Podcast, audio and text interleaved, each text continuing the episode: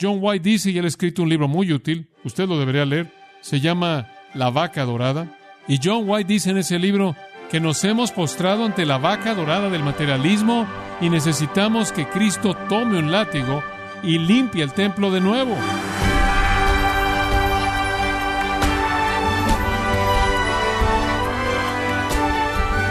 Bienvenido a su programa Gracias a vosotros con el pastor John MacArthur.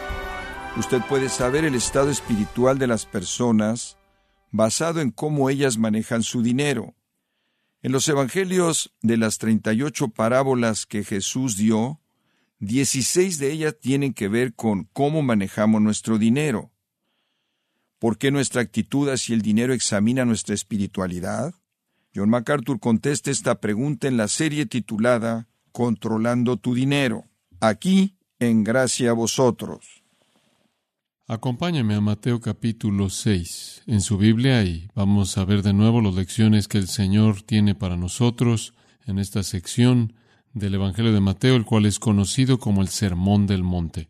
Permítame llevarlo a Mateo 6, 25 y leyendo hasta el versículo 34, darle el contexto para el siguiente pasaje que estaremos explicando en este mensaje de nuestro Señor. Por tanto os digo, no os afanéis por vuestra vida, que habéis de comer o que habéis de beber, ni por vuestro cuerpo que habéis de vestir. ¿No es la vida más que el alimento y el cuerpo más que el vestido? Mirad las aves del cielo, que no siembran, ni ciegan, ni recogen en graneros, y vuestro Padre Celestial las alimenta. ¿No valéis vosotros mucho más que ellas? ¿Y quién de vosotros podrá, por mucho que se afane, añadir a su estatura un codo? Y por el vestido, ¿por qué os afanáis? Considerad los lirios del campo, cómo crecen, no trabajan ni hilan.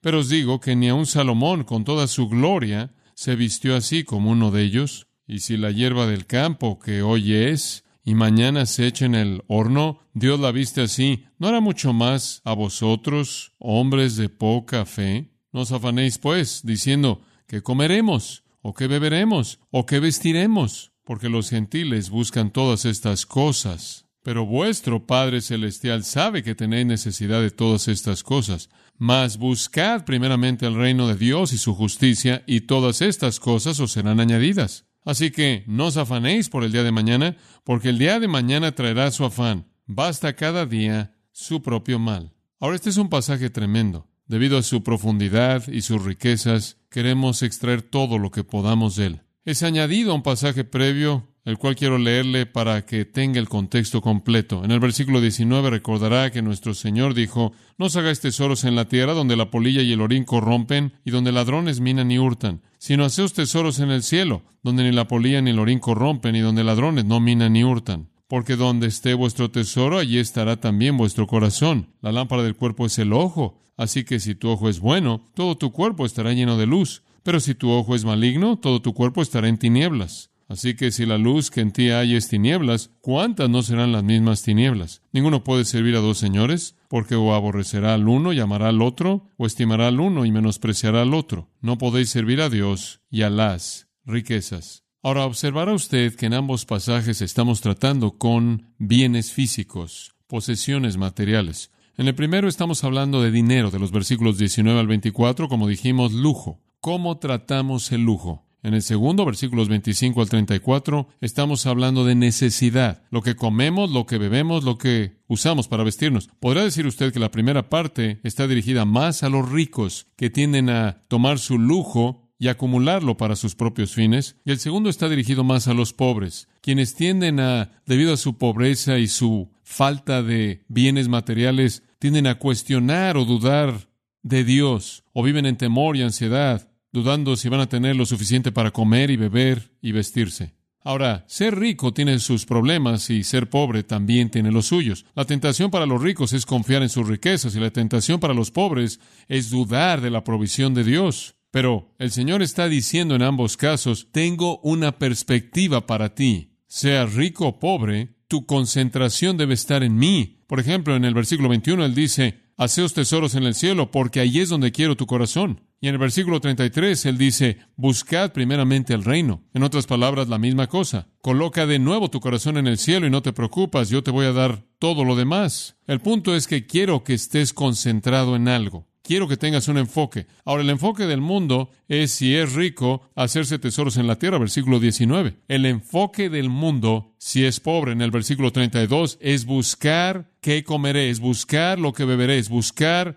con lo que me voy a vestir. Pero ustedes, si son ricos, ustedes busquen inversión celestial. Si usted es pobre, busque el reino de Dios. En otras palabras, cuando hablamos de dinero y posesiones, nuestro enfoque está en Dios, no en esas posesiones. No estamos aferrándonos y buscando cosas, sino que más bien estamos buscando a Dios y permitiendo que Dios cumpla sus promesas y sus provisiones para nosotros. Ahora, con eso como un panorama, quiero tan solo darle una introducción a la segunda sección que realmente actúa como una transición entre las dos. Administrar el dinero y administrar las posesiones es un problema severo para todos nosotros y todos estamos muy conscientes de esto. Ahora, todos tenemos diferentes cantidades de dinero. Todos nosotros tenemos un ingreso diferente y eso es por diseño de Dios. Pero todos tenemos el mismo problema de qué hacemos con eso, cómo lo invertimos, cómo lo gastamos, cómo lo usamos. Y constantemente tenemos que enfrentar el hecho de que el dinero provee para nosotros, escuche esto,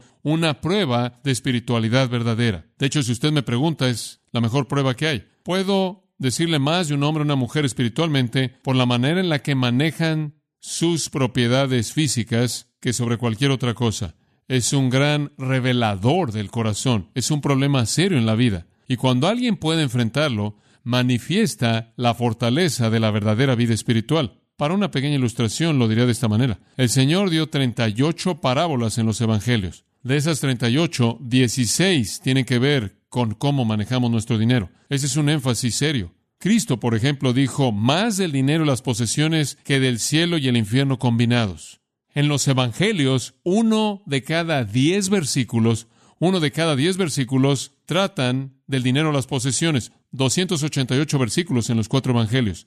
En la Biblia hay más de 500 referencias a la oración, hay menos de 500 referencias a la fe y hay más de 2.000 referencias al dinero y a las posesiones. Es un asunto serio. Y francamente, no está volviéndose más fácil para nosotros de lo que fue en tiempos bíblicos. De hecho, si podríamos decirlo, es más difícil. Digo, vivimos en un día en el que la tecnología nos ha provisto recursos ilimitados tan increíbles que la prueba es más severa de lo que jamás ha sido. Nunca ha habido una sociedad, por ejemplo, en la historia del mundo, que ha tenido tantas cosas como nosotros. Simplemente cosas, bienes materiales, productos. Y en Estados Unidos probablemente tenemos más que en cualquier otra parte del mundo. Estamos viviendo en riqueza de la cual no se había oído en la historia del mundo. La tecnología moderna ha incrementado nuestra comprensión de diseños y dispositivos al punto en el que ahora podemos crear casi cualquier cosa corto de la vida misma. Pero ¿sabe usted lo que es revelado? Nuestra riqueza increíble, nuestras comodidades increíbles, nuestro desarrollo increíble para producir bienes materiales ha revelado un problema serio,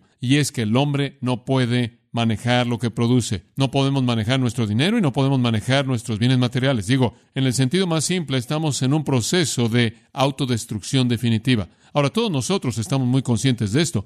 Oímos todo el tiempo acerca de hacia dónde va nuestro país y hacia dónde va todo el mundo con todos sus problemas económicos y financieros que tenemos. Pero los problemas no son económicos y los problemas no son financieros y esa es la razón por la que nadie llega la solución correcta. Y el problema es este. Usted crea un ambiente con recursos ilimitados, usted crea un ambiente con bienes materiales ilimitados y usted desata al hombre y él se va a destruir a sí mismo. No me importa qué tipo de legislación tenga usted, porque hay una verdad básica del hombre que tiene que reconocer. Él, en últimas, es egoísta de manera total. Y el egoísmo relacionado con la productividad se traduce en una palabra, avaricia y en donde usted tiene el corazón pecaminoso del hombre, el cual está controlado por el egoísmo, y el egoísmo apegándose a sí mismo a productos se convierte en avaricia y usted tiene el fin definitivo de la autodestrucción. La Biblia nos dice, por ejemplo, en Apocalipsis capítulo 18, que el mundo, el sistema económico mundial en su totalidad llegará a un colapso total. Es correcto. En últimas, va a ser destruido de manera devastadora. El hombre va camino a una autodestrucción total. Porque cuando usted continúa proliferando el potencial de producir dinero y proliferar productos, usted le da al hombre aquello que alimenta lo peor en él, lo cual es su egoísmo, y él se vuelve un monstruo de avaricia. Le he dicho antes, siempre me sorprende en cuántos lugares Hay cosas que nadie puede usar, usted simplemente lo mete en lugares y así es. Estamos obsesionados en nuestro deseo por las cosas y claro, somos cautivados por los medios masivos de comunicación y entonces la hipocresía del sistema es increíble y el hombre está atrapado. Se le ha dicho toda su vida que él únicamente va a ser feliz cuando tenga todos los bienes materiales que él pueda tener. Y ahora se le dice que no los puede tener y entonces él está siendo forzado a ser infeliz. Como puede ver, el problema no es financiero. Estamos en este desastre debido a una sociedad que produjo su potencial y debido a la maldad del corazón del hombre. Ahora esta sociedad nos ha estado diciendo a través de la televisión, la radio, los espectaculares y el resto de las cosas que seremos felices cuando tengamos cosas. Y ahora nos dicen que no podemos tener nuestras cosas. ¡Qué hipocresía! Estamos metidos en esto porque nos han estado diciendo que la felicidad y la paz y el gozo se encuentran en bienes materiales. Permítame darle la filosofía clave de la vida en el mundo. Aquí viene. Solo conforme usted acumula suficientes bienes como para satisfacer su estilo en particular de vida, usted realmente puede ser feliz. Esa es la médula. Ese es el meollo. Solo conforme usted acumula suficientes bienes materiales como para satisfacer su estilo de vida en particular, usted realmente puede ser feliz. Y entonces tenemos toda esta sociedad de personas que han determinado cuáles son los bienes que ellos quieren y buscan esas cosas. Tenemos subculturas que tienen algún tipo extraño de cosas que están buscando. Pero al hombre se le ha dicho que debe tener bienes materiales. Vi un letrero en la playera de un hombre ayer, no lo podía creer. Después del sexo, lo que más me gusta son las Harley Davidson. Bueno, sabe lo que eso decía y él se veía como un hombre que se acababa de bajar de una motocicleta, usted sabe, pero para él lo que él quería era una mujer y una Harley Davidson. Digo, así es como él veía la vida, eso era la vida.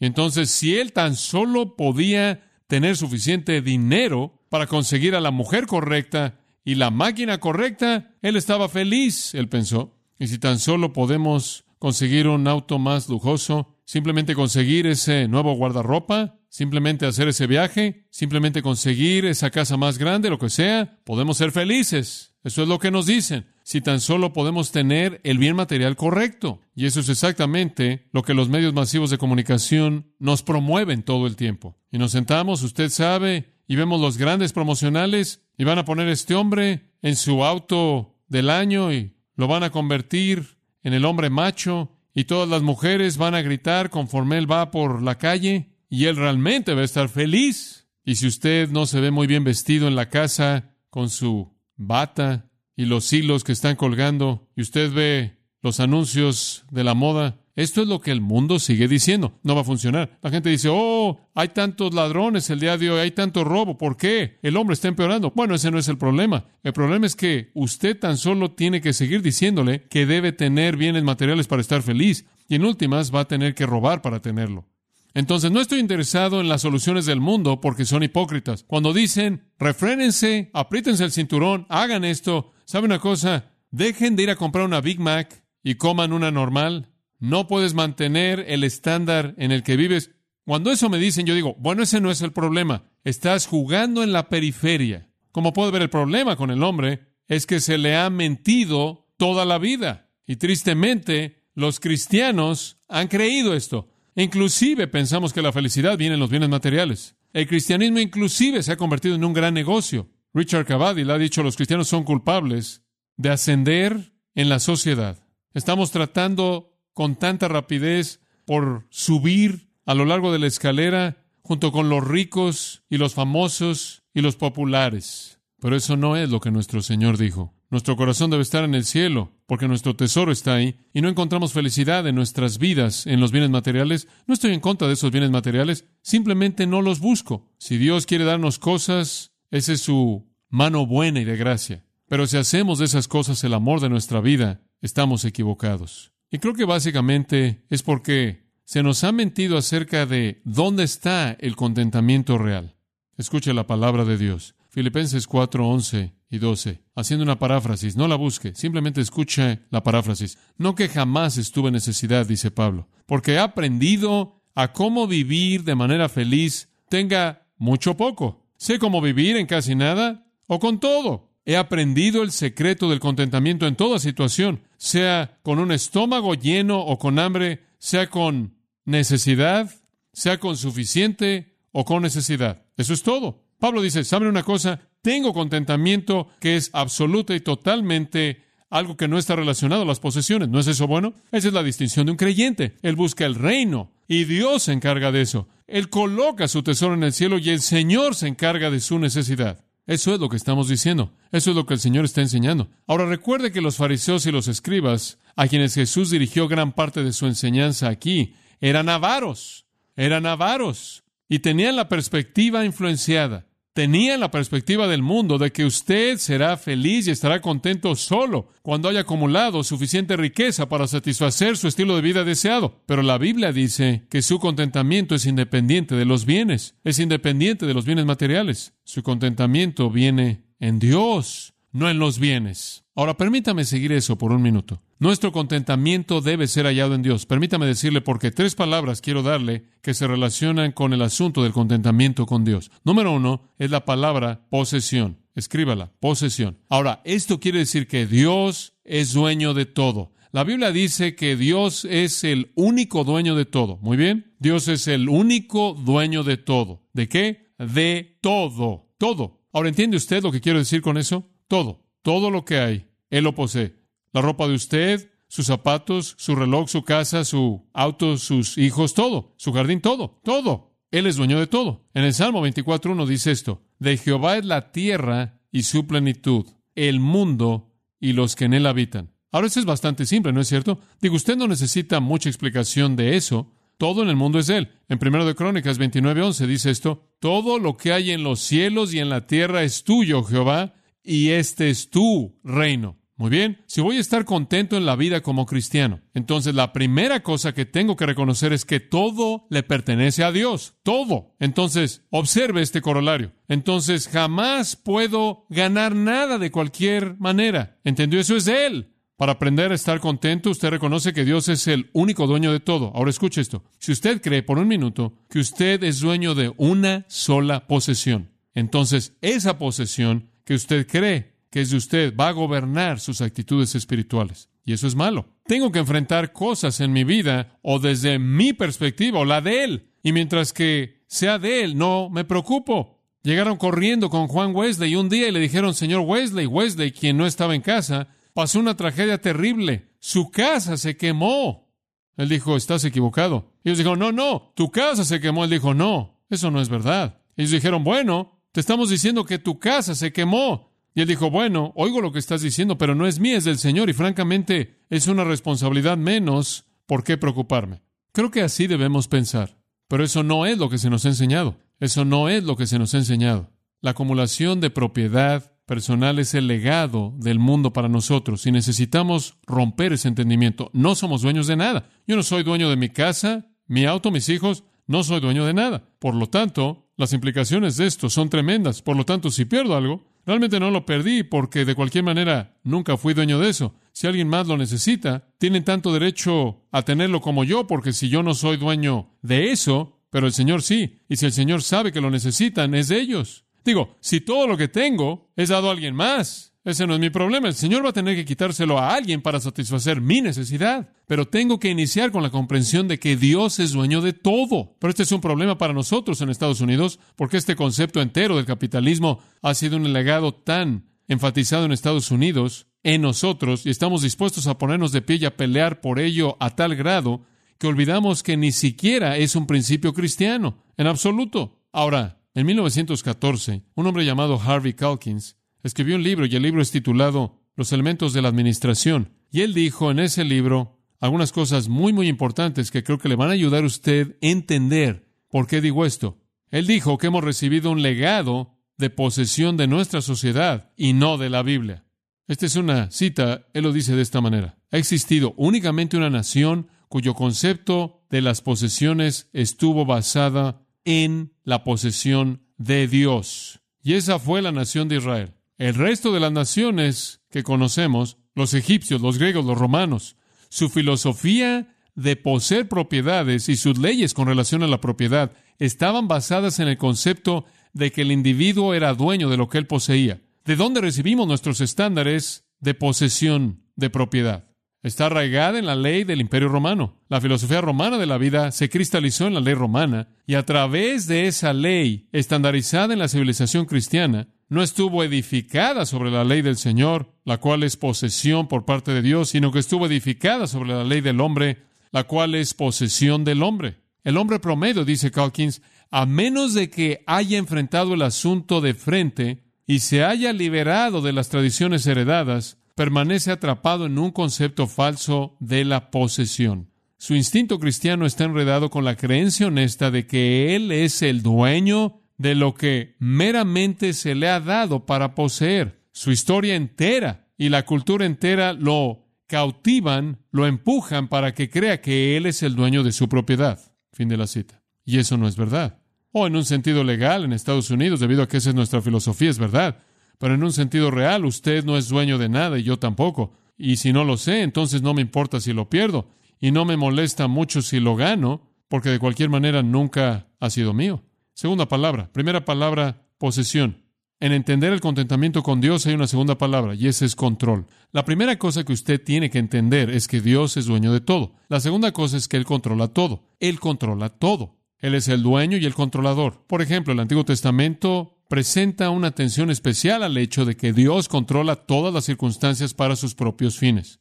Escuche primero de Crónicas 29, parafraseándolo de nuevo. Te adoramos como aquel que esté en control de todo. Me encanta eso. Te adoramos como aquel que esté en control de todo. Las riquezas y la honra vienen de ti únicamente y tú eres el gobernante de toda la humanidad. Tu mano controla el poder y la fuerza y es a tu discreción que los hombres son hechos grandes y reciben fortaleza. En otras palabras, Dios, tú controlas todo. Tú controlas las riquezas, tú controlas el honor, tú controlas el poder y la fuerza y la grandeza y la fortaleza.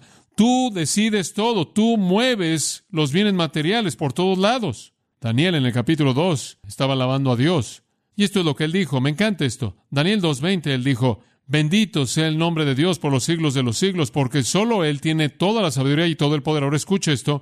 Los acontecimientos del mundo están bajo su control. En otras palabras, Daniel dice, Dios, tú controlas todo. Y más adelante en el libro de Daniel, cuando Daniel fue arrojado al foso de los leones. Ese tipo de teología realmente lo fortaleció, ¿verdad?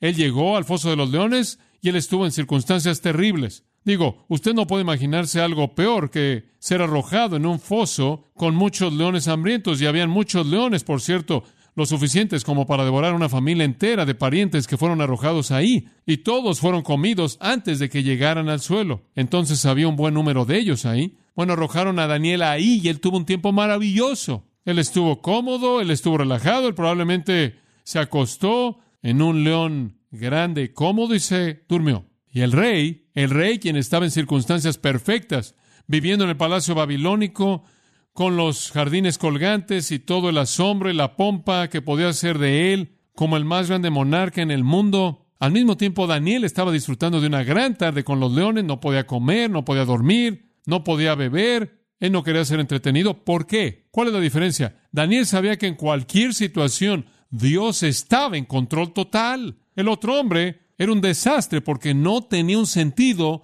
del controlador divino. Las circunstancias estaban más allá de su control. Esa es la diferencia. Daniel sabía que Dios estaba en control. Ahora escuche, si usted sabe que Dios es dueño de todo y controla todo, entonces usted no va a colocar su esperanza en el lujo y usted no va a temer si no tiene suficiente necesidad. Dios sabe lo que usted necesita. Dios dice que Él va a proveer para todas sus necesidades conforme a sus riquezas por Cristo Jesús. Él le va a dar todo lo que necesita. Él va a encargarse de todo lo que es necesario para su vida. Dios va a darle a usted lo que Él sabe que usted tiene que tener para invertir en su reino. Dios se encarga de todo eso. Esa no debe ser su preocupación. Y esa es la razón por la que dice en este pasaje tres veces, no os afanéis. No se preocupen. Ahora hay una tercera palabra que quiero que vea. Esa es la palabra provisión posesión, control y provisión. Dios es dueño de todo. Ahora observa esto. Él es dueño de todo y Él controla todo para proveer para los suyos. Ahora escuchó eso. Él es dueño de todo y controla todo para proveer. El Antiguo Testamento le da muchos nombres, pero uno de los más hermosos de los nombres de Dios es Jehová Jireh. Jehová Jireh significa el Señor que provee, el Señor que provee.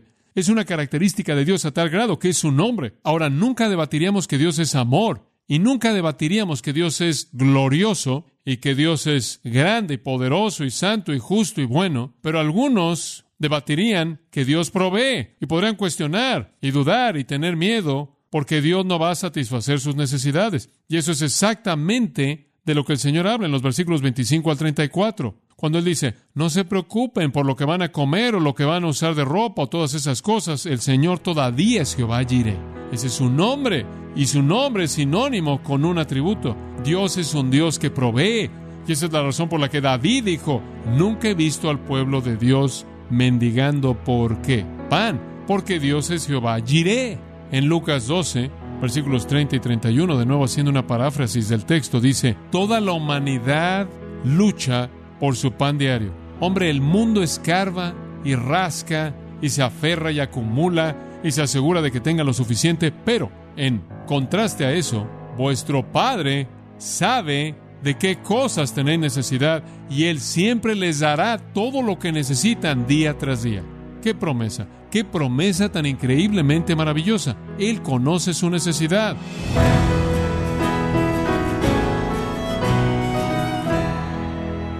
John MacArthur nos enseñó que el rico debe buscar inversiones celestiales y el pobre buscar el reino de Dios. Cuando se trata de dinero y posesiones, nuestro enfoque debe estar en Dios y no en el materialismo. Esto es parte de la serie titulada Controlando tu dinero. En gracia a vosotros. Estimado oyente, tenemos disponible el nuevo libro titulado ¿A quién pertenece el dinero?, escrito por John MacArthur. Aplique principios de mayordomía bíblica para administrar mejor su dinero, adquiriendo ¿A quién pertenece el dinero?, escrito por John MacArthur, en gracia.org o en su librería cristiana más cercana. Y también le recuerdo que puede descargar todos los sermones de esta serie Controlando tu Dinero, así como todos aquellos que ha escuchado en días, semanas o meses anteriores en gracia.org.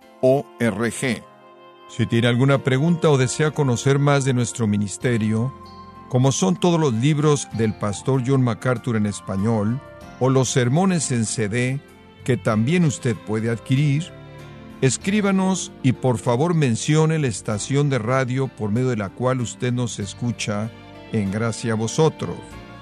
Es importante conocer no solo el país y ciudad de donde usted nos escucha, sino también la radio. Para quienes contactan nuestro ministerio por primera vez, pueden solicitar una copia del mensaje de promoción sin costo alguno, un mensaje por oyente únicamente. Si usted vive en los Estados Unidos o Puerto Rico, escríbanos a Gracia Vosotros, P.O. Box 4000, Panorama City, California 91412.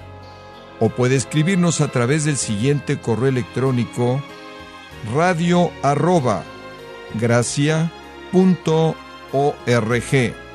Le damos las gracias por su tiempo y sintonía en nombre del pastor John MacArthur y del personal. Y le comento que estamos orando para que Dios continúe extendiendo su gracia en usted mientras nos acompañe en la próxima edición para continuar desatando la verdad de Dios un versículo a la vez, aquí en gracia a vosotros.